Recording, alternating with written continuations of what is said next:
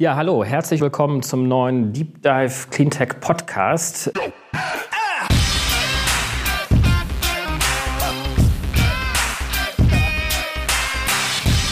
Ich bin David Wortmann. Ich habe heute einen sehr spannenden Gast hier sitzen, nämlich den Gunnar Froh. Er ist äh, Gründer und Geschäftsführer von Wunder. Wie kam der eigentlich auf diesen Namen? Und vielleicht kannst du ganz kurz schon mal vorab sagen, was ihr denn so macht. Ja, gerne. Wunder oder in Langform Wunder Mobility ist eine Plattform, auf der Corporates, Startups und Städte Mobility Services launchen und dann auch skalieren können. Also eine B2B-Software-Plattform. Wir bieten das ganze Spektrum der Mobility Services an. Carsharings, Bikesharings, Scootersharings werden auf unserer Plattform Plattform gehostet. Die meisten Scooter-Sharings in Europa laufen über unsere Plattform inzwischen, aber auch Shuttle-Systeme, Ridesharing-Systeme und auch Carpooling-Systeme. Und der Name ist ursprünglich entstanden vor ungefähr vier, fünf Jahren, als ich Wunder gegründet habe, weil ich einen deutschen Begriff verwenden wollte, der auch im Englischen funktioniert und verstanden wird. Und es gibt manche lustige deutsche Worte, die im Englischen verwendet werden. Eins davon ist wunderbar. Mm. Und darum hieß unsere Firma ursprünglich Wundercar. Wundercar. Das ist sozusagen okay. von den Nutzern verkürzt worden worden. Okay. Später haben wir beobachtet, dass Leute gesagt haben, okay, I'm getting a Wunder und eigentlich nicht wirklich Wundercar. Und dann hat sich die Firma so verkürzt. Und unsere drei Produktlinien heißen heute dann Wunder Carpool, Wunder Shuttle, Wunder Fleet. Genau, da kommen wir auch gerne gleich noch mal ein bisschen mehr im Detail dazu. Ich kann mir vorstellen, dass Wunder wahrscheinlich sehr schwierig auch zu registrieren war als Trademark, oder? Ja. Das, ja das kann man als Namen nicht registrieren, da gehört auch noch ein Bild dazu. Wir hatten ganz früh in den ersten Monaten Post vom Anwalt von Wunderlist und da gab es auch den Versuch, Wunder quasi breit zu besetzen, aber das geht im Endeffekt nicht, weil das ein Wort ist, was zu generisch ist. Halten wir jetzt einfach schon mal fest, ihr seid quasi eine Art Betriebssystem für die Verkehrs- und Mobilitätswende und Wende können wir wahrscheinlich gemeinsam so beschreiben, dass es etwas ist, wo wir quasi von dem klassischen Individualverkehr, wo jeder sein eigenes Auto besitzt, hin zu einer Sharing Economy getriebenen Mobilitätswelt kommen, wo im Prinzip alles vernetzt ist miteinander, die unterschiedlichsten Verkehrsträger, aber eben dann auch das Angebot Angebot und Nachfrage so abgestimmt wird. Und das macht ihr dann im Prinzip am Ende, dass es im Prinzip gut nutzbar ist. Aber bevor wir jetzt einfach in die einzelnen Themen jetzt reinkommen, würde ich ganz gerne ein bisschen was von dir selber erfahren. Du bist ja jetzt nicht schon immer mit dem Thema Mobilität beschäftigt gewesen oder vielleicht doch? Es kommt darauf an, wie früh man das definiert. Ich habe mich schon immer für Autos interessiert, natürlich, wie irgendwie viele Kinder, und habe dann am Anfang meiner Arbeitszeit eigentlich im Operations Management gearbeitet und so Produktionsprozesse optimiert, unter anderem auch bei einem BMW BMW-Motorenproduktion und so weiter. Und dann habe ich in einer Promotionszeit 2009 meine ersten Start-up-Versuche unternommen und drei Startups gegründet. Eins davon war Carsharing. Zu der Zeit, als Car2Go in Baden-Württemberg so die ersten Versuche auch gemacht hat. Dieses Carsharing ist nie wirklich groß geworden. Und Carsharing ist aus meiner Sicht und ist auch heute noch eigentlich ein schwieriges Geschäftsmodell. Da habe ich noch ein zweites Startup in der Zeit gegründet, 2009, 10, was im Endeffekt auch mit Sharing zu tun hatte, was eine Website war, auf der Privatmenschen ihre Wohnung anbieten konnten. Das war um einen konkreten lokalen Kontext rum. Ich habe in der Zeit an der WHU promoviert und dort stand ja eine sehr große Veranstaltung an in der Region, auf die man sich lange vorbereitet hat, Jahre vorher und wo klar war, dass die Hotelkapazitäten in den Sommern nicht reichen würden. Und das hat etwas Fahrt aufgenommen und wurde 2011 von Airbnb übernommen, die damals nur in den USA waren und sich Gedanken machen mussten, wie sie auch internationalisieren. Und da waren Airbnb 2011 30 Leute, als sie unser Team mit fünf Leuten übernommen haben, so dass ich im Endeffekt das zu meiner Vollzeitarbeit gemacht habe, nicht weiter promoviert habe, auch die anderen Themen nicht selber weitergemacht habe, sondern Vollzeit für Airbnb an der internationalen Internationalisierung gearbeitet habe und auch einige Jahre zwar immer in Europa gewohnt habe, aber eigentlich jeden Monat in San Francisco war und sehr viel sozusagen mich mit dem Thema auseinandergesetzt habe. Und in den drei Jahren, die ich das gemacht habe, ist Airbnb immer schneller gewachsen, am Ende extrem schnell, in Summe von 35 auf 1500 Leute in drei Jahren. Und ich habe in der Zeit die Gelegenheit gehabt, auch andere Leute in Mobilität kennenzulernen, zum Beispiel die Lyft-Gründer in San Francisco und so weiter und habe eigentlich nach drei Jahren Investoren, die ich in Deutschland kannte, angesprochen und gefragt, ob sie investieren investieren würden, wenn wir nun so etwas wie Lyft nach Deutschland bringen würden. Anfang 2014 haben wir dann Wunder Car damals gegründet als ein Lyft-artiges Produkt, ein Ridesharing gelauncht. Das also erste das Ridesharing in Deutschland. Ganz quasi. klassisch B2C, ist er an den Endkunden rangegangen genau. und wollte quasi Lyft oder Uber nachbauen. Ganz klassisches Ridesharing B2C. Privatmenschen bieten Fahrten mit ihrem Auto an. Das hat einige Monate in Hamburg und Berlin funktioniert und dann gab es immer stärkeren Widerstand des Regulierers dagegen es war eine ja, sehr intensive erste Zeit in unserem ersten Jahr. Rückblick auch sehr spannend, tolle, spannende Erlebnisse dabei, aber am Ende als Startup nicht zielführend. Jetzt kommt ein kleiner Werbespot. Aufgepasst! Bist du auf der Suche nach einem Profi, der für dich komplexe Geodaten sinnvoll integriert und sie auf interaktiven Karten visualisiert? Dann möchte ich dir unseren Partner Newcubator vorstellen. Das Ziel vom Newcubator-Team ist es, dich bei der Prozessdigitalisierung zu unterstützen und aus den ganzen täglich anfallenden Geodaten einen echten, nutzerfreundlichen Mehrwert zu schaffen. Dabei geht Newcubator ganz besonders auf deine Anforderungen ein, um die Software zu bauen, die deine USPs digital widerspiegelt und den NutzerInnen der Software den größtmöglichen Nutzen liefert. Und um das für möglichst viele Betriebssysteme, Geräte und Anwendungsfälle umzusetzen, setzt das Newcubator-Team auf etablierte Webtechnologien, mit denen sie schnelle und effiziente Anwendungen für Desktop und mobile Geräte entwickeln. Geodatenvisualisierung ist für Unternehmen in vielen verschiedenen Branchen relevant, zum Beispiel auch in den Bereichen Tourismus, Logistik und im Außendienst. So wurde zum Beispiel bereits ein digitales Smart Farming Tool für die Agrarwirtschaft gebaut, mit dem Satellitenbilder, Wetterdaten und Standortdaten interaktiv verarbeitet werden. Newcubator baut dabei nicht nur Kartenlösungen, sondern entwickelt für dich maßgeschneiderte Webanwendungen und Apps. Wenn du also einen Partner suchst, der deinen bestehenden USP ins digitale Zeitalter hebt, dann schau doch einfach bei Newcubator vorbei. Ich habe dir unter digitalkompakt.de slash newcubator, schreibt sich mit C, eine Weiterleitung eingerichtet. Und wie immer findest du alle Infos auch auf unserer Sponsorenseite unter digitalkompakt.de slash Sponsoren. Werbung Ende. Was jetzt vielleicht nicht viele wissen, aber es gibt ja das sogenannte Personenbeförderungsgesetz. Ja. Das ist wahrscheinlich genau das Hindernis gewesen, auf das ihr gestoßen seid. Das Personenbeförderungsgesetz in der aktuellen Form ist halt insofern nicht eindeutig, als es eingangs sagt, dass es greift und dass man einen Personenbeförderungsschein braucht, wenn man mit Gewinnerzielungsabsicht unterwegs ist und Leute befördert. Und die Frage ist, wenn man jetzt jemanden mitnimmt, wie viel darf der einem dafür zahlen? Sind das die ADAC-Fahrkosten pro Auto von 60 Cent pro Kilometer oder was? Oder sind das 30 Cent oder 8 Cent oder so. Dazu gab es keine konkrete Aussage. Im Endeffekt gab es aber auch das politische Ziel 2014, diesen Markt noch nicht aufzumachen, weil die großen deutschen Industrieunternehmen noch nicht so weit waren. Es gab dazu sogar explizit eine Beschwerde der amerikanischen Botschaft in Deutschland, weil man gesagt hat, das ist quasi Wettbewerbsverzerrung, weil Uber dann im Endeffekt auch kommen wollte. Aber sei es drum, in dem Jahr haben wir sozusagen spannende Erfahrungen in Deutschland gemacht, wo man zuerst, sag ich mal, Briefe von Hamburger Behörden bekommen hat, dann immer offizieller werdende Briefe und das Highlight war im Endeffekt dann tatsächlich ein Anruf aus dem Kanzleramt. Dann hatten wir einen Termin mit Peter Altmaier zu der Zeit und dann haben wir eindeutig gesagt bekommen, dass wir das bitte jetzt aufhören sollten. Aha. Es gab Proteste in Hamburg, es wurde eine Bühne vor unserem Büro aufgebaut, es gab Taxiproteste und am Abend auch die Sendung in der Tagesschau darüber. Das war dann sozusagen einerseits eine spannende Erfahrung, andererseits als Startup macht das keinen Sinn.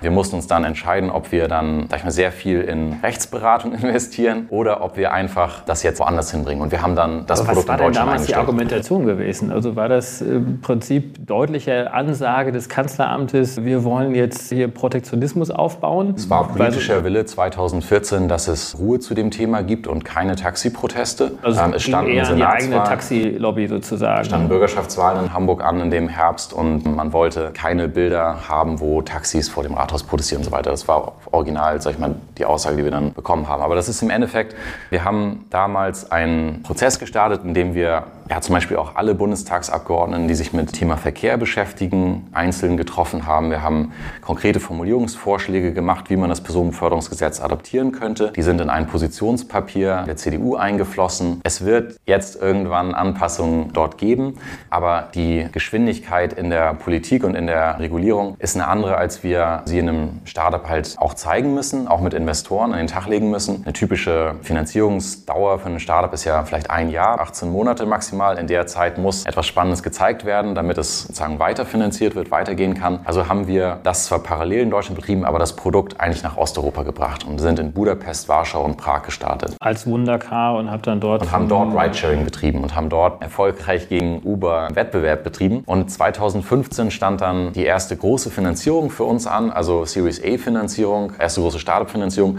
Und 2015 haben die meisten Leute, die sich mit Mobilität auseinandergesetzt haben, gedacht, dass Uber diesen Markt sicherlich aufrollen wird. Uber hat dann sehr schnell weitere Städte international gelauncht, wurde immer höher finanziert. Also es gab keine Beispiele dafür. Es war das am höchsten finanzierte Startup sehr schnell und 2015 wollte niemand in ein Uber für Osteuropa investieren. Und so waren wir gezwungen, uns nochmal mehr Gedanken zu machen, was man in dem Bereich eigentlich Neues machen könnte, kreativeres machen könnte. Und uns ist dann die Vorstellung gekommen, dass die erste Welle für Ride-Hailing, wenn man so will, ja eigentlich MyTaxi ist. MyTaxi ist ja eine ganz frühe Frühgründung, also auch vor Uber gegründet. Und das ist als Produkt ja im Endeffekt, ich benutze eine App, um ein klassisches Taxi zu bekommen. Sozusagen die erste Welle. Die zweite Welle war aus unserer Sicht damals, ich benutze eine App und irgendein Privatmensch mit meinem Auto holt mich nun ab statt eines Taxis. Das ist Ridesharing, klassisch Uber und Lyft. Und dann haben wir gesagt, die dritte Welle könnte ja nun sein, ich benutze eine App und fahre bei jemandem mit, der sowieso in der gleichen Richtung unterwegs ist. Carpooling in Städten. Blablacar aber nicht einen Tag voraus geplant, sondern mit Live-Tracking. Morgens in die Stadt rein, zur Rush-Hour abends wieder raus. Und auf dieser Idee haben größere Investoren Interesse gehabt zu investieren. Wir haben gesagt, wir haben ein bisschen Erfahrung in Ridesharing, aber wir wollen das eigentlich jetzt nutzen, um zu versuchen, Carpooling in Städten zu etablieren. Und das wurde dann eine Finanzierungsrunde 2015 angeführt von von Capital aus San Francisco und so. Und da haben wir wirklich Kapital dafür bekommen. Und zum Glück hatte in dem Augenblick jemand in unserem Team die gute Idee, dass, weil wir sowieso nicht in Hamburg waren oder dort, wo wir programmieren und arbeiten, eigentlich auch nicht in Budapest zu machen, wo man notfalls auch noch immer mit dem Fahrrad fahren kann, sondern in Städten, wo der Verkehr richtig schlimm ist und wo man wirklich kaum Alternativen hat zu Autos. Und wir haben dann einige Städte angetestet, innerhalb von einigen Wochen das runtergebrochen und sind Anfang 2016 in der Stadt gelandet, die als weltweit am schlimmsten vom Verkehr belastet gilt, also Manila. Nach Economist sozusagen die schlimmste Stadt, was Verkehr angeht auf der Welt. Vier Stunden am Tag durchschnittliche Commute-Zeit, zwei Stunden zur Arbeit, zwei Stunden zurück. Ganz schlimme Verhältnisse. Und da haben wir gesagt, 2016 ist das Jahr, wo wir aus, in Manila versuchen, einen Showcase zu machen, dass wir Carpooling in Städten organisieren können. In Manila ist Uber zu der Zeit sehr groß gewesen. Heute haben sie dort aufgegeben, wie in vielen anderen Ländern auch, und haben ihren Anteil an Grab verkauft. Aber es gab dort und gibt heute nach wie vor durch Grab sehr, sehr viel Ridesharing. Und der Unterschied zu uns ist im Endeffekt gewesen und heute noch, dass der Preis bei uns deutlich günstiger ist. Mhm. Man fährt bei uns in Manila über eine Stunde bei einer Person mit im Auto, wird quasi gefahren in einem Privatauto für unter einen Dollar. Und zwar geht das aber leider nicht 24-7 von überall nach überall. Nachts zum Flughafen oder so würde nicht gehen, weil wir da keine Liquidität haben, sondern das System funktioniert ja nur, wenn wir gleichzeitig auch einen Fahrer unterwegs haben in der gleichen Richtung. Also es funktioniert zuverlässig in Manila morgens in die Stadt rein abends raus. Wir haben auf dem Weg im ersten Jahr in 2016 300.000 Fahrten gemacht. Das war Aber das damals ist immer noch viel. euer altes Geschäftsmodell gewesen. Wir gehen jetzt direkt an den Endkunden, genau. bauen so etwas auf. Das ist immer noch nur Geschichte ja. des Unternehmens. Genau. Dieses Produkt gibt es weiter. Das hat sich aber seit Anfang letzten Jahres stark erweitert, das Produktportfolio. Das ging vor anderthalb Jahren ungefähr los. Vor anderthalb Jahren hat uns ein großer Autohersteller angesprochen und gesagt, sie haben sich entschieden, jetzt stark in Mobility Services zu investieren. Sie werden Shuttles launchen, also Vans durch Städte fahren lassen, bei denen mehrere Passagiere mitgenommen werden und so weiter. Und es gab Interesse, unsere Firma zu übernehmen, um diese Technologie zu haben, unsere Carpooling-Technologie, das Team zu haben und im Endeffekt uns das bauen zu lassen. Das haben wir einige Monate verhandelt, haben uns bestimmte Schwellen gesetzt, die sind da drüber gegangen und haben das angeboten. Und dann haben wir gemerkt, dass das eigentlich für uns nicht der richtige Weg ist, sondern dass wir noch relativ klein und am Anfang sind. Wir waren dann vielleicht 40 Mitarbeiter oder 30 so ungefähr. Mhm. Und dass wir das noch viel weiter selber ausbauen wollen. Und haben aber auch die Idee, sage ich mal, wahrgenommen und haben gesagt, gut, die Firma kaufen könnt ihr nicht, aber ihr könnt von uns Technologie lizenzieren. Wir können solche Sachen für euch hosten, ihr könnt es auf unserer Plattform laufen lassen. Daraufhin hat dieser Hersteller gesagt, nein, wenn das so ist, dann bauen wir es lieber selber. Wir haben aber dann auch andere angesprochen und es auch anderen angeboten. Mhm.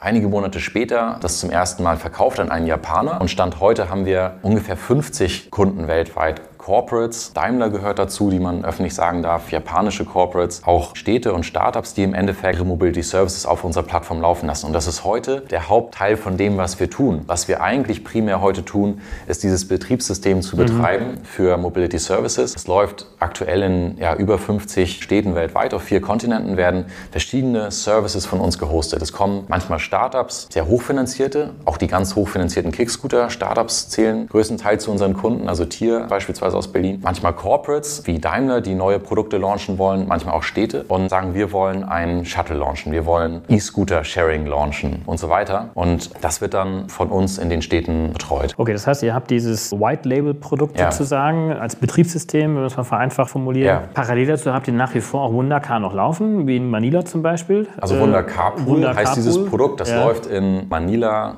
in Indien und wurde mhm. auch noch vor einigen Monaten in Brasilien neu gelauncht. Das ist ein B2C-Produkt und das ist eins, in dem wir auch ganz stark lernen. Das Besondere an Carpooling ist im Endeffekt, dass die Transaktionen sehr klein sind. Ein Dollar Fahrten, ein Dollar 50 Fahrten und so weiter. Man hat aber sehr, sehr viele davon. Es bringt auch sehr viel Stress sozusagen auf das System und zwingt einen sehr stark zu skalieren. Wenn man heute dann einen Kunden hat und der sagt, ja, könnt ihr das dann abbilden, wenn ich jetzt 70.000 Scooter launche? Dann sagen wir, ja, mit Sicherheit, denn wir haben schon Millionen Fahrten. Fahrten pro Monat. Genau. Das System ist dafür bereit. Geht ja nicht auch in Konkurrenz zu euren potenziellen Kunden. Also wenn ich jetzt einen Kunden habe, der in Manila jetzt das Verkehrssystem organisieren ja. möchte, dann tretet ihr direkt in Konkurrenz auch miteinander. Wir haben zum Beispiel für einen japanischen Corporate in Manila Shuttles gelauncht, ähnlich dem Moja Shuttle, mit einem einfacheren Fahrzeug, muss man ehrlicherweise sagen. Viel einfacher, ist auch viel günstiger. Und dieses Shuttle-Produkt steht im Wettbewerb zu dem Carpooling-Produkt. Die Idee wäre in dem Fall, dass dieses Jahr irgendwann miteinander zu integrieren, weil eigentlich die Vorstellung ist, Carpooling, wenn man Supply hat, wenn man Carpoolen kann, ist eigentlich die beste Lösung, ist die unschlagbar günstigste, hat man aber immer mal wieder nicht und dann sollte man in der gleichen App sehen können, okay, kein Carpool verfügbar, hier das Shuttle buchen. Aber das ist richtig und es ist auch im Automobilindustrie sozusagen insgesamt ja nicht untypisch, dass ein Supplier, wenn wir uns so als Software-Supplier sehen, teilweise auch selber direkt in Konkurrenz tritt mit seinen Kunden. Mhm. Beispiel wäre für mich Bosch. Also mhm. es ist sowieso mein Lieblingsbeispiel, weil es eine ganz tolle Firma ist. Aber Bosch ist großer Zulieferer für die Autohersteller und hat gleichzeitig Coop Scooter Sharing und competet mit DriveNow und Car2Go. Und wenn man so will, auch mit Autokauf vielleicht. Und hat jetzt gerade auch noch bekannt gegeben und zeigt das jetzt gerade diese Woche auf der CES auch, ein Shuttle-System, ein eigenes, wird also noch viel weiter in Mobility Services reingehen, ist gleichzeitig Supplier und auch Konkurrent. Diese mhm. Komplexität gibt es in der Automobilindustrie schon. Also mhm. da haben wir nichts ganz Neues. Kannst du einiges zum Thema Marktzahlen sagen? Also wächst der Markt? Wie verändert sich der Markt, gerne vielleicht auch erstmal auf Deutschland fokussiert, vielleicht auch einen europäischen und globalen Ausblick auch. Ändert sich das Mobilitätsverhalten der Menschen? Wie wirkt es jetzt auf euer Geschäftsmodell aus? Das Mobilitätsverhalten verändert sich zwar, aber das sagt man ja auch schon relativ lange und es ist auch ein relativ langsamer Prozess. Und wenn wir zum Beispiel unseren eigenen Umsatz angucken, dann sind das für uns selber schon eigentlich gewaltige Summen. Insgesamt in der Industrie aber noch so klein, dass sie in der Grafik quasi gar nicht auftauchen würden. Und dieser Prozess, also wenn wir jetzt sagen, wir haben ein Operating System für Mobility Services, dann gibt es weltweit ungefähr fünf etwas größere finanzierte Startups, die etwas Ähnliches haben. Und ähm, dann auch extern vermarkten, lizenzieren. Ja. Ich meine, Uber und Lyft hat es ja auch, aber die vermarkten es halt nicht. nicht haben auch nur Ridesharing quasi, dann nicht andere Sachen. Aber es gibt andere, die das auch extern vermarkten und wir sind zusammen mit Wir aus New York so die größten sozusagen. Wir sind ähnlich groß vom Umsatz her und von den Mitarbeitern her. Und die Umsätze dort sind typischerweise zum Beispiel 20 bis 100 Millionen pro Jahr. Das ist verglichen mit einem Umsatz, die zum Beispiel eine Hamburger Hochbahn macht oder eine Berliner BVG, extrem gering. Das R&D-Budget von Volkswagen ist 12 Milliarden pro Jahr. Mhm. Also das ist für die noch im Experimentierstadium. Dieser Gesamtmarkt für Ridesharing und Mobility Services in Deutschland ist ja nochmal extrem viel kleiner als international. In Deutschland sind ja diese Konzepte auch vier Jahre nach, jetzt sogar schon fast fünf Jahre, tatsächlich diesen Frühjahr, fünf mhm. Jahre nachdem wir Ridesharing in Hamburg und Berlin gelauncht haben, gibt es das ja fast nicht. Also es gibt natürlich das Angebot, aber, aber es hat fast keinen Traffic. zu Beginn ja darüber gesprochen, weil einfach regulatorische Hürden auch da sind. Die Frage ist, ob die Menschen es denn wollen. Und das ist dann sicher auch eine Frage der Generation. Ja? Also wenn ich mir die unter 40-Jährigen anschaue und wahrscheinlich auch die unter mit 40-Jährigen anschaue, gibt es nach wie vor jetzt auch kein großes Bedürfnis, das Individualverkehrsverhalten mit einem eigenen Auto auch weiter auszubauen. Das wirkt sich sicherlich dann auch jetzt in folgenden Generationen positiv auf euer Geschäft aus. Ja,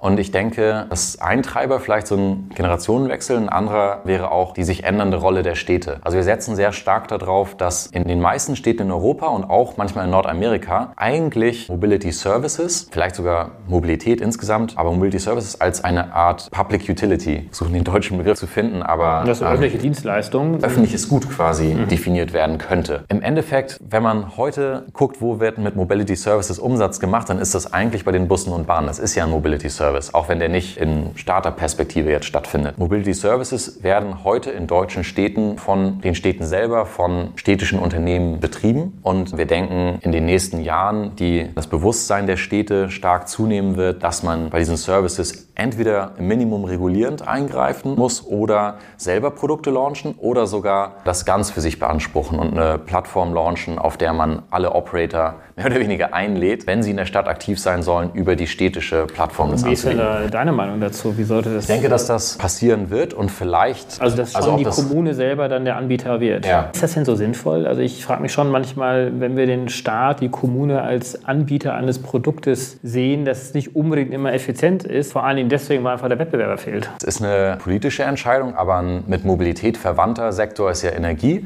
Und Energie ist eigentlich schon früher disrupted worden als Mobilität. Ja, aber durch Wettbewerb. Also wenn da die Kommunen, also wenn da die Stadtwerke nach wie vor das Geschäft gemacht hätten, dann hätte das nicht funktioniert. Dann wäre nicht ein zunehmender Beitrag der erneuerbaren Energien gekommen. Ein anderes Beispiel ist die ganze Abfallversorgung. Also wenn das rein in der kommunalen Hand wäre, dann hätten wir hier wahrscheinlich auch Schwierigkeiten, Innovationen reinzubringen. Und, Also ich äh, denke, dass es in den 80er Jahren und Anfang der 90er so eine Privatisierungswelle gab in auch Energie und in öffentlicher Versorgung. Aber schon seit ungefähr zehn Jahren gibt es eigentlich das Stichwort Rekommunalisierung in Energie. Das letzte Beispiel in Deutschland, was relativ prominent war, war im Herbst hat Hamburg sein Wärmenetz zurückgekauft. Das war politischer Wille, das gab einen Bürgerentscheid und jetzt haben die dann hunderte Millionen investiert, das dann wieder zurückzukaufen. Aber das war kein Einzelfall. Es hat in hunderten Städten in Europa stattgefunden in den letzten Jahren, dass man Energie wieder in öffentliche Hand gegeben hat. Und ich denke, dass es im Verkehr auch so ein Thema sein wird. Die ÖPNV-Betreiber wie die Hamburger Hochbahn, der Berliner BVG sind sehr große Unternehmen, auch aktive, innovative Unternehmen, die gucken sich selber Produkte wie Kickscooter an, werden wahrscheinlich eigene solche Produkte launchen. Dann haben wir die erste interessante Situation, dass sie im Wettbewerb stehen zu anderen privaten Anbietern und ihr Eigentümer oder Haupteigentümer, die Stadt, muss regulieren, welcher Player darf wie viele Fahrzeuge reinbringen und ist selber noch Player. Das ist ja dann auch schon mal eine kleine Und dann haben wir Wettbewerbsverzerrung sozusagen. Ja. Und dann haben wir einen Schritt weiter. In den USA schreiben wir gerade für zwei Städte ein Konzept. Die haben dazu eingeladen, die wollen dazu Konzepte sehen, wie es aussehen könnte, wenn sie eine Mobilitätsplattform für die Stadt launchen, die dann zum Beispiel Mobility Seattle heißen könnte. Und dann müssen alle Operator, die in der Stadt einen Service anbieten wollen, durch diese Städteplattform gehen. Carsharing, Ridesharing und so weiter. Das hat für die Stadt zwei große Vorteile. Der eine ist, dass sie alles sehen können und feinsteuern können. Die können dann zum Beispiel sagen, Ridesharing-Fahrzeuge dürfen auf diesen Straßen zu der und der Uhrzeit nicht anhalten, weil es zum Beispiel den Verkehr behindert. Und das auch nicht nur ein Schild hinstellen, dann macht es keiner, die halten die trotzdem an, sondern die sehen die Daten, die können es wirklich enforcen. Der erste Schritt, also Feinsteuerung. Und der zweite ist, das als Revenue-Quelle anzuzapfen, können dann viel leichter sowohl belasten als auch subventionieren und können zum Beispiel sagen, ein wegen Bike-Sharing, da wird pro Trip etwas dazugegeben. Andere Arten Ridesharing pro Trip 50 Cent für die Stadt. Und das ist ja heute schon so, dass die Städte auch in Deutschland im Mobility Services, wenn man Busse und Bahnen dazu zählt, ja ganz stark mitmischen, das im Endeffekt gestalten, auch subventionieren. In Hamburg ist das Bike-Sharing, das Stadtrat im Endeffekt subventioniert. Die ersten 30 Minuten gehen auf die Stadt, sind umsonst. Und die Städte wollen mehr Daten haben. Und der einfachste Weg dahin ist im Endeffekt zu sagen, das läuft alles über unsere städtische Plattform jeder Operator kann sich bei uns registrieren, über uns hosten lassen, dann sehen wir aber genau, was der macht und beeinflussen den und steuern den auch mit. Jetzt kommt ein kleiner Werbespot. Aufgepasst! Wusstest du, dass HR-Teams heutzutage mit mehr Aufgaben denn je konfrontiert sind? In der aktuellen Studie HR Trends, die Zukunft der Personalarbeit 2024 von Sage, wurden HR-Teams aus sieben verschiedenen Ländern und über 20 Branchen befragt, um top aktuelle Insights in der Entwicklung des Personalwesens zu geben. Sage entwickelt HR-Tools und Software für dein Unternehmen, um Lohnabrechnungen, Personalmanagement, Buchhaltung und mehr zu vereinfachen. So, und die Studie von Sage zeigt unter anderem, dass ganze 91% der HR-Teams angeben, dass ihre Arbeitsbelastung im letzten Jahr zugenommen hat, aber gleichzeitig glauben 79% der Befragten, dass Automatisierung ihre Prozesse zukünftig verbessern und Zeit sparen kann. Ebenfalls spielt auch KI eine große Rolle. Derzeit nutzen etwa ein Drittel bereits Chatbots wie ChatGPT in ihren Prozessen und circa drei Viertel der PersonalleiterInnen sind sich bereits sicher, dass KI die Arbeitsweise im HR revolutionieren wird. Du merkst, die Studie ist vollgepackt mit Statistiken, überraschenden Erkenntnissen und Tipps für HR-Führungskräfte, die vorankommen wollen und zeigt eine Momentaufnahme der sich stetig wandelnden Rolle von HR heute. Am besten schaust du dir die Studie HR-Trends, die Zukunft der Personalarbeit 2024 selbst an. Unter digitalkompakt.de slash Sage, S-A-G-E, kannst du sie dir komplett kostenlos herunterladen. Und wie immer findest du alle Infos auch auf unserer Sponsorenseite unter digitalkompakt.de slash Sponsoren. Werbung Ende. Aber der Staat muss dann diese Dienstleistung auch wirklich zur Verfügung stellen. Er wird selber nicht die Plattform programmieren und dann Genau. ist er natürlich in der öffentlichen Ausschreibung drin, muss dann ausschreiben. Genau, und dann werden Und, sich mehrere äh, Firmen bewerben, unter anderem auch diese amerikanische Firma. Wir würden uns dann auch bewerben und wir malen uns gute Chancen aus, dann auch das für einige Städte hosten zu können. Die städtischen ÖPNV-Betreiber kaufen ihre Systeme ja auch heute schon zu. Die kaufen von zum Beispiel Daimler die Busse, von Siemens die Schaltsysteme und so weiter, die Ampeln, die Verkehrskameras, die Leitsysteme und hoffentlich in Zukunft von jemandem wie Wunder Software für ihre Verkehrssteuerung. Aber ich höre jetzt auch schon raus, dass die Software am Ende jetzt nicht nur das klassische Ridesharing und Pooling und Hailing sozusagen abbildet, sondern auch eine enge Verzahnung mit dem öffentlichen Verkehrswesen dann auch.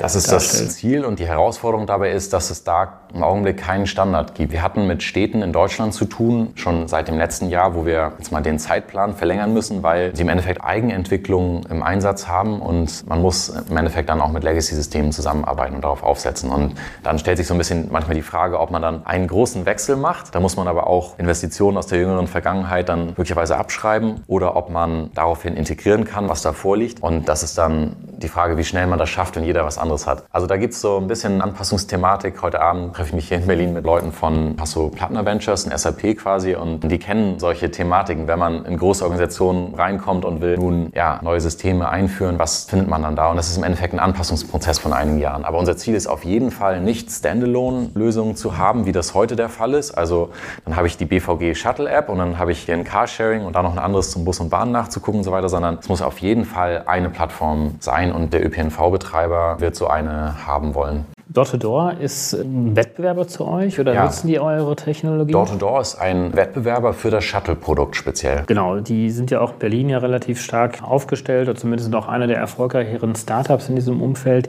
Jetzt kommt so ein bisschen manchmal dieses Argument hoch, das Carsharing und Ridesharing, das ist interessant für die Umwelt, weil die Leute auf ihr Auto verzichten und Autos und Fahrten teilen. Andere sagen wiederum, da gibt es einen gewissen Rebound-Effekt, also eine Art Bumerang-Effekt, dass die Leute, weil es eben dann so bequem bequem ist, sich mal ein Auto heranzurufen, dann auch vielleicht zunehmend auch auf das öffentliche Verkehrsmittel dann verzichten. Wie seht ihr das Thema? Ich glaube, da gibt es Uneinigkeit. Da gibt es interessante verschiedene Studien. Gab es auch eine interessante Veröffentlichung in der Wirtschaftswoche vor ungefähr einem Jahr oder so, wo im Endeffekt immer Screenshots gemacht wurden, Daten quasi von Car2Go Drive Now wurde geguckt, wie bewegen sich die Fahrzeuge und was für eine Fahrtlängen haben die dann und so weiter. Und das zeigt für mich auch wieder so ein bisschen, ja, dass wir die Daten halt oft nicht haben und dann muss man so sich solcher Sachen behelfen und dann wird das dementiert, dass sie eigentlich nicht nur so kurze Fahrten machen. Und das ist eigentlich wieder auch ein politisches Thema. Das mag für einen Carsharing-Anbieter trotzdem ein guter Deal sein, auch diese ganz kurzen Fahrten zu verbuchen, auch für 1,50 Euro oder so. Wenn ich in Hamburg am Bahnhof ankomme und zur Wohnung fahre, dann ist das 1,50 Euro mit DriveNow, also weil es eine ganz kurze Strecke ist. Das ist vielleicht aus Sicht der Stadt eigentlich nicht sinnvoll. Und das würde sich wieder so ein bisschen anbieten, auch eine Stadtplattform zu haben, wo ich A, sehen kann, was die Leute wirklich genau machen und mir diese Cases raussuchen kann und auf der Basis auch Policies entwickeln kann, wo ich dann zum Beispiel sage, du kannst Carsharing in meiner Stadt anbieten, aber der Mindestpreis soll zum Beispiel 4 Euro pro Fahrt sein, weil ich möchte nicht diese ganz kurzen Fahrten. Das also da hätte ich jetzt vermutet, dass die bessere Lösung wäre, dass der Staat sich weitestgehend raushält, Regularien zwar setzt, aber am Ende wird es der Algorithmus dann auch entscheiden und auch über die Preise, über den Marktmechanismus, wohin welche Fahrt auch gemacht wird. Und dass dann möglicherweise nochmal die Politik, der Gesetzgeber reingreift und vielleicht eine gewisse Steuerung auch übernimmt. Aber du gehst so weit, eben dann zu sagen, öffentliche Hand muss selber Anbieter sein. Das ist eine politische Entscheidung und ich denke, dass sie das einfach machen wird, weil Städte verkehrsbelastet sind. Heute ist Luftverschmutzung die häufigste Ursache für frühzeitigen Tod sozusagen weltweit und die werden den Verkehr in ihren Städten besser regulieren wollen und deshalb auch die Daten haben wollen und auch ja, auf einer operativen Ebene vielleicht eingreifen können wollen und nicht nur durch Gesetze in so ganz großen Zyklen. Wenn wir uns überlegen, wie lange jetzt Anpassung des Personenbeförderungsgesetzes dann nachher gedauert hat und so. Ich glaube, dass da etwas eher so auf der Ebene des lokalen ÖPNV-Betreibers vielleicht passieren müsste. Vielleicht gehen wir mal so ein bisschen mal in eure Kundensegmente ja. mal hinein. Also die öffentliche Hand ist jetzt einer der Hauptadressaten, die ihr seht, weil ihr sie zukünftig auch als Anbieter solcher Plattformen seht. Gibt es da noch andere Kundensegmente, die ihr anspricht? Ich vermute, dass langfristig in fünf bis zehn Jahren Städte oder öffentliche Hand quasi das wichtigste Kundensegment sein wird. Heute sind das aber... Also auch ähm, global, ist nicht nur auf Deutschland? Ja. Äh, okay. Heute sind das aber die Corporates für uns. Also es sind primär japanische und deutsche Corporates im Augenblick, die dann neue Services launchen wollen und die wir stark beschleunigen können in ihren Projekten, beziehungsweise die sich dann auch auf andere Aspekte dort konzentrieren können, als die Software zu bauen. Wir haben im Endeffekt so ein bisschen so eine vereinfachend gesagt, so eine Vorstellung, einer Wertschöpfungskette für Mobility Services, die wir in drei Teile unterteilen, wo wir die Hardware Manufacturer, die Software Provider und dann die Operator haben. Und jede dieser Firmen, dieser Player hat bestimmte Herausforderungen und dann auch eine bestimmte Unternehmenskultur. Wenn ich Manufacturer bin, Volkswagen und Daimler sind primär Hardware Manufacturer und die sind extrem gut darin, weltweit in großen Stückzahlen zu hoher Qualität zu produzieren. Und das hat was zu tun mit Planbarkeit, jedes Detail ist dokumentiert und so weiter. Die Operator haben ständig Kostendruck, die sind immer kostenfokussiert. Wie kann ich das Fahrzeug möglichst schnell rumdrehen? Wo soll es positioniert werden? Auslastung ist immer das Thema. Es ist ein sehr niedrigmargiges Geschäft auch. Ja, und ein Software-Provider muss im Endeffekt sich darauf konzentrieren, die beste Software zu bauen. Das heißt, die besten Programmierer anzuziehen. Und das ist Programmierer im Großen und Ganzen eine Engineering-Kultur, eine moderne, ist weder eine, die jedes Detail genau plant und zwei Jahre voraus, noch die immer kostenoptimiert, sondern das hat dann was mit Agilität zu tun zum Beispiel. Und deshalb denken wir, dass es immer Ausnahmen von der Regel gibt, aber dass es so Kernkompetenzen gibt und dass auch langfristig die Kernkompetenz von Volkswagen oder anderen großen Autoherstellern nicht Software sein wird, die nicht zu Softwareanbietern primär werden und dass wir im Endeffekt uns darauf spezialisieren sollten. Und dann werden die im Endeffekt zu Kunden und in Kombination aus ihren Fahrzeugen und unserer Software. Manchmal ist da noch eine dritte Partei der Operator, manchmal ist dann die Stadt der Operator. Wir haben ja auch diese Public-Kunden und manchmal geht ein Corporate eben auch so weit, dass er dann selber einen Service launcht. Und Corporates übrigens auch interessanterweise nicht nur auf der Kundenseite, nicht nur aus dem Mobility-Umfeld, sondern auch aus dem Energieumfeld. Da wachsen die ein bisschen zusammen, sobald es um Elektromobilität geht. Wir haben jetzt Corporate-Kunden aus dem Energiesektor, die im Endeffekt mit Elektrofahrzeugen Sharing launchen wollen und denen wir dann das Softwareprodukt liefern und die Empfehlung Entscheidung auch, welches Fahrzeug eingesetzt werden könnte. Ja, die ENBW beispielsweise und die und dann, und andere. Ja. ja, und dann sichern die sich damit quasi so auch nochmal Endkundenzugang zu Energieverbrauchern. Geografisch, wo seid ihr da unterwegs? Also wir sind jetzt auf vier Kontinenten. Wir sind in Europa, Nord- und Südamerika und in Asien. Und es ist ein bisschen unterschiedlich, je nachdem, ob man da spricht, wo sind unsere Kunden geheadquartert oder wo sind dann die Produkte. Die Headquarter sind im Augenblick, die größte Gruppe ist in Japan, tatsächlich von den Kunden her. Dann kommt Deutschland und wir arbeiten an den USA. Mein Mitgründer ist äh, Amerikaner und wir eröffnen jetzt ein Sales Office in Kalifornien. Wir haben da die ersten Mitarbeiter gerade eingestellt vor Weihnachten. Und auf der Umsatzseite dann aber, wo die Produkte laufen, ist das ein bisschen anders verteilt. Da sind wir auch viel in Emerging Markets eben vertreten. Okay, weil die Corporates aus Japan eben irgendwo in Tansania ja, zum Beispiel in Manila Produkte gelauncht haben. Ja. ja, sehr schön. Und ja, im Kern habt ihr diese Software, das ist dann das Geschäftsmodell, ja. also eine Software-as-a-Service-Lösung. Genau, da werden langfristige Verträge abgeschlossen, die dann im Endeffekt Lizenzgebühren auslösen, je nachdem, wie viele Fahrzeuge im Einsatz sind oder wie viele Fahrten gemacht werden. Und es ist für die Kunden ein Weg, solche Produkte das heißt, ja, sofort launchen zu können. Und im Endeffekt ihr partizipiert letztendlich auch an dem Umsatzvolumen dann. Wie viel Volumen habt ihr da jetzt schon auslösen können? Können? Dieses Jahr werden wahrscheinlich 100 Millionen Euro Umsatz über die Plattform gemacht. Und das bedeutet im Endeffekt, dass man, wenn man als Corporate ein neues Produkt startet oder als Startup startet, extrem günstig am Anfang dabei ist. Also ja, Preise sind zum Beispiel, wenn heute Scooter-Sharings gelauncht werden, dann zahlt man 10 bis 20 Euro pro Scooter pro Monat für so ein Produkt, wo im Endeffekt alles abgedeckt ist. Und wenn man dann nur mit 500 Scootern anfängt, dann ist es halt wahrscheinlich ungefähr so teuer, wie selber einen Programmierer zu beschäftigen, der das aber nie alles bauen könnte. Man weiß auch nicht dann, wann er fertig werden würde. Und ja, wenn man dann wächst, dann wächst eben auch dieses Vertragsvolumen sozusagen. Mhm. Ja, du hast ja schon den Wettbewerber angesprochen aus Kalifornien. Wie unterscheidet ihr euch da?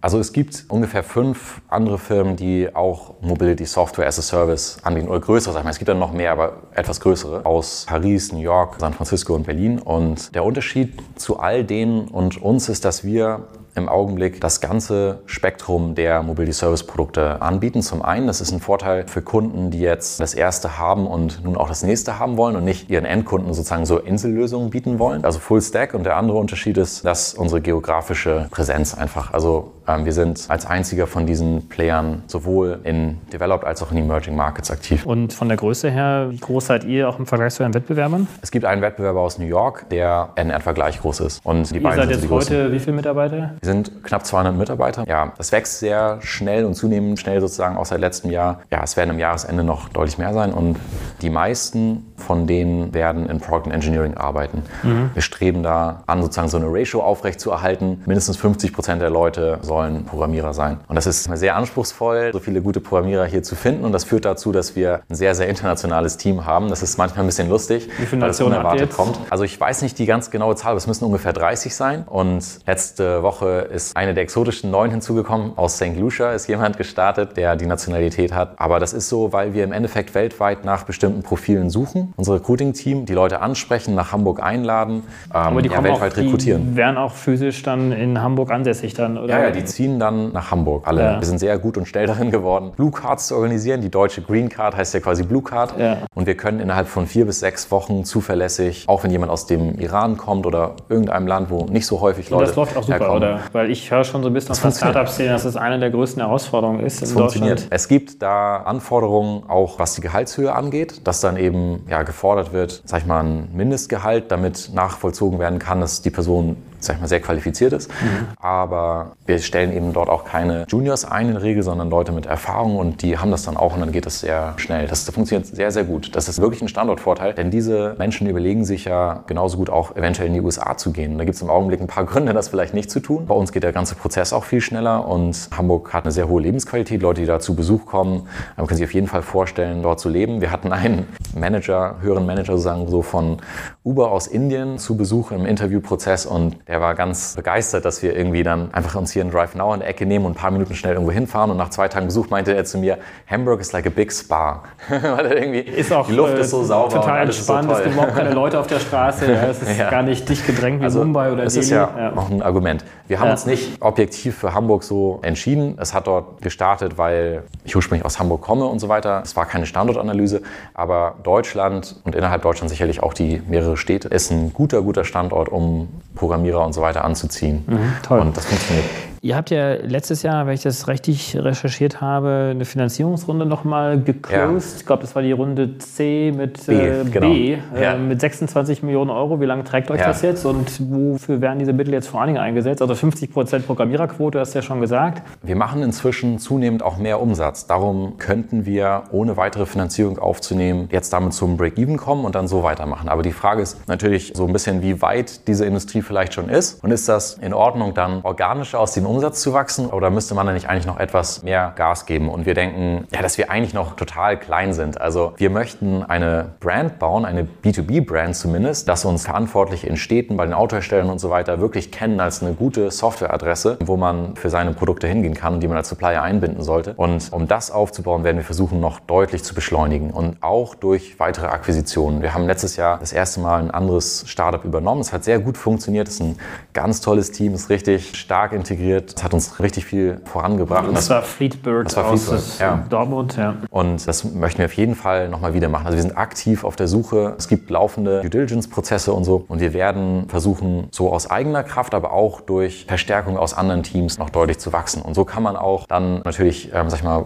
weiteres Venture Capital gut gebrauchen. Und unmittelbar nach Weihnachten haben wir uns mit unseren aktuellen Investoren getroffen. Die sind sehr ambitioniert und haben im Endeffekt auch ja, eigentlich vorgeschlagen, dass wir eine noch deutlich größere Runde die nächsten Monate machen und die würden die auch selber tragen. Also ich gehe davon aus, dass wir auch dieses Jahr wieder finanzieren so und noch stärker wachsen. Jetzt kommt ein kleiner Werbespot.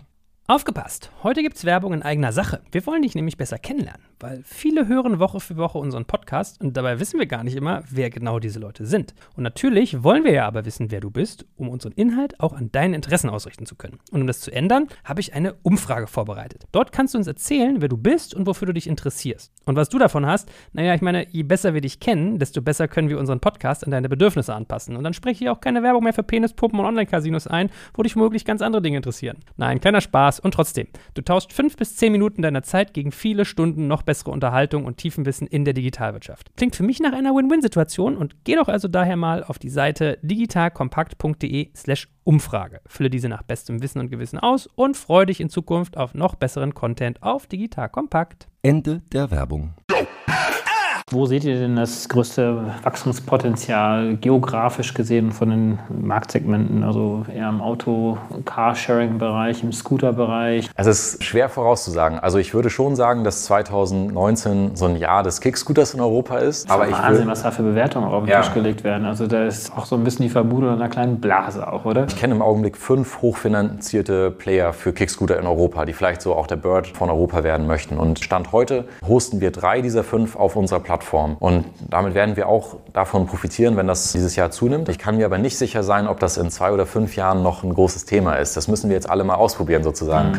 Und wir haben im Endeffekt jetzt so die gute Position, dass wir zwar Kickscooter auf unserer Plattform hosten können, aber das gleiche Produkt, das Wunderfleet-Produkt, hostet auch Bike-Sharing und Carsharing und so weiter. Also wenn die Leute in Europa in drei Jahren doch lieber wieder Bike-Sharing machen statt Kickscooter-Sharing, dann ist, ist das für uns nicht so schlimm. Dann werden wir daran hoffentlich auch teilhaben. Das Einzige, was sein müsste für uns, damit das funktioniert, ist, dass Leute generell mehr teilen und eben auch Software benutzen, um diese Assets zu steuern, um ihre Fahrten zu buchen und so weiter. Könnt ihr das messen, ob da ein größeres Bedürfnis auch gibt? Ich meine, wir haben ja jetzt äh, schon ein, zwei Mal darüber gesprochen, dass gerade die Politik ja noch die Barrieren aufbaut, beziehungsweise da sind. Also auch im Kickscooter-Bereich haben wir noch die absurde Situation, dass diese Scooter ja weder auf dem Gehweg fahren dürfen, noch auf der Straße fahren dürfen. Also eigentlich dürfen sie gar nicht fahren. So ein bisschen wie bei den Segways, die ja auch kaum Möglichkeiten haben. Aber da scheint sich ja auch einiges regulatorisch inzwischen zu ändern. Aber wenn diese regulatorischen Hürden sozusagen abgebaut sind, Seht ihr dort dann auch, dass insgesamt sich das Mobilitätsverhalten ändern wird und dann auch eine zunehmende Nachfrage nach diesen Verkehrsmitteln? Nicht nur in den Städten, sondern auch in den ländlichen Gegenden? Also in den Städten wahrscheinlich schon. Wir können auch bei unseren ersten Kickscooter-Kunden in Europa, die jetzt die ersten Städte gelauncht haben, sehen, wie das angenommen wird. Und es hat ganz positive erste Wochen und Monate dort gegeben in Portugal, auch in Österreich. Und wahrscheinlich wird Deutschland am Ende dann nicht so anders sein als diese anderen europäischen Länder, dass Leute auch hier daran Interesse haben, das dann stark annehmen. Aber im Endeffekt ähm, dann bleibt das so ein bisschen abzuwarten. Wir setzen darauf, dass auf jeden Fall in weniger Fällen eigene Fahrzeuge für die Fahrten zum Einsatz kommen, sondern dass im Endeffekt das geteilte Fahrzeuge sind und dass die auch über Software gebucht werden. Und dann ganz genau, da gibt es ja auch noch Fahrzeugideen, die heute noch nicht so auf der Straße sind, also Stichwort Light Electric Vehicle. Es wird ja Fahrzeugkategorien noch andere geben zwischen Auto und Scooter. Naja, sogar auch, wenn man sich mal Lilium anschaut. Ja, genau, äh, sogar noch extremer. Ja. Flugdrohnen mhm. und selbst die, wie ich es richtig verstanden habe, streben ja noch nicht mal den Verkauf dieser Geräte ja. an, sondern eher ein Service, äh, um die Menschen ja. wie ein Taxi von A nach B zu fliegen. Ja, und das ist auch eine super gute Idee auf jeden Fall. Und es ist halt eine Stadt-zu-Stadt-Entscheidung und es wird wahrscheinlich dann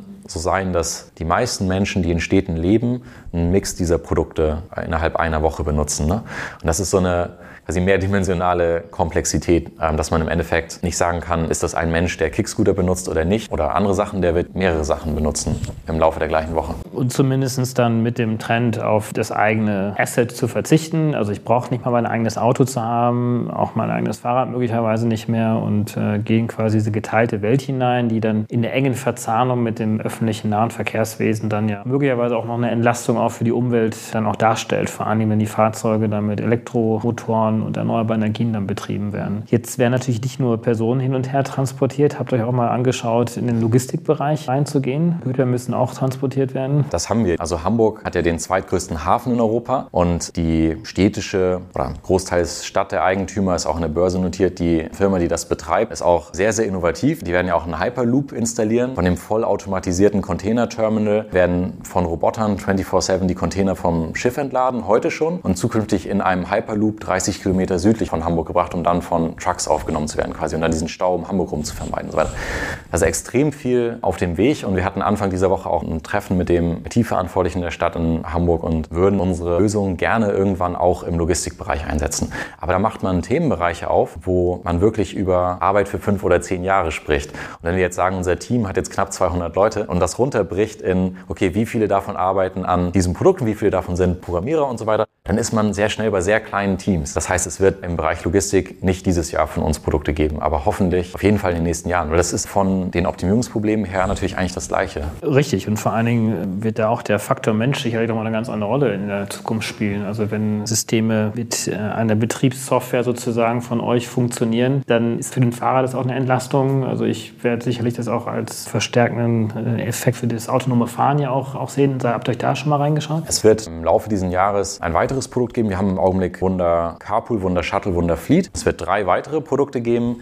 Eins davon wird im Endeffekt autonome Shuttles einsetzen. Und wir bauen in-house nicht die Capability, sag ich mal, autonom zu fahren, sondern wir steuern diese Fahrzeuge an und bilden quasi wieder das Operating System. Wir würden dem Auto sagen, wo es jetzt als nächstes hinfahren soll und so weiter und das Interface zu dem Passagier bilden. Wir kooperieren dafür mit Herstellern von autonomer Technologie. Aber wir müssen auf jeden Fall auch dann in Kollaboration mit einem, der autonome Hardware baut, autonome Shuttles unseren Operator-Kunden anbieten können. Das werden wir auch tun. Okay. Da wird vieles passieren noch in der Verkehrs- und Mobilitätswende. Vielleicht als kurze Abschlussfrage. Wie wird denn aus deiner Perspektive das ideale Mobilitäts- und Verkehrsverhalten der Zukunft ausschauen? Idealerweise hätten wir in der Zukunft in jeder Situation viele Varianten zur Auswahl, wie wir uns fortbewegen können und könnten uns das raussuchen, was wirklich auf die aktuelle Situation passt. Je nachdem, ob wir zum Beispiel Kinder dabei haben, ob wir Einkäufe transportieren müssen, alleine unterwegs sind, auch wie das Wetter vielleicht gerade ist, ob es während der Rush Hour ist oder wenn wenig Verkehr ist, gäbe es verschiedene Möglichkeiten. Und in der Richtung sind wir auf jeden Fall unterwegs. Das hat in den letzten Jahren schon stark zugenommen.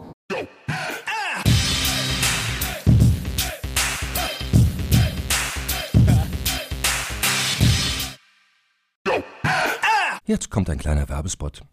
Aufgepasst! Wusstest du, dass HR-Teams heutzutage mit mehr Aufgaben denn je konfrontiert sind? In der aktuellen Studie HR Trends, die Zukunft der Personalarbeit 2024 von Sage, wurden HR-Teams aus sieben verschiedenen Ländern und über 20 Branchen befragt, um top aktuelle Insights in der Entwicklung des Personalwesens zu geben. Sage entwickelt HR-Tools und Software für dein Unternehmen, um Lohnabrechnungen, Personalmanagement, Buchhaltung und mehr zu vereinfachen. So, und die Studie von Sage zeigt unter anderem, dass ganze 91% der HR-Teams angeben, dass ihre Arbeit Arbeitsbelastung im letzten Jahr zugenommen hat, aber gleichzeitig glauben 79 Prozent der Befragten, dass Automatisierung ihre Prozesse zukünftig verbessern und Zeit sparen kann. Ebenfalls spielt auch KI eine große Rolle. Derzeit nutzen etwa ein Drittel bereits Chatbots wie ChatGPT in ihren Prozessen und circa drei Viertel der PersonalleiterInnen sind sich bereits sicher, dass KI die Arbeitsweise im HR revolutionieren wird. Du merkst, die Studie ist vollgepackt mit Statistiken, überraschenden Erkenntnissen und Tipps für HR-Führungskräfte, die vorankommen wollen und zeigt eine Momentaufnahme der sich stetig wandelnden Rolle von HR heute. Am besten schaust du dir die Studie HR-Trends, die Zukunft der Personalarbeit 2024 selbst an. Unter digitalkompakt.de slash Sage, S-A-G-E, kannst du sie dir komplett kostenlos herunterladen. Und wie immer findest du alle Infos auch auf unserer Sponsorenseite unter digitalkompakt.de slash Sponsoren. Werbung Ende.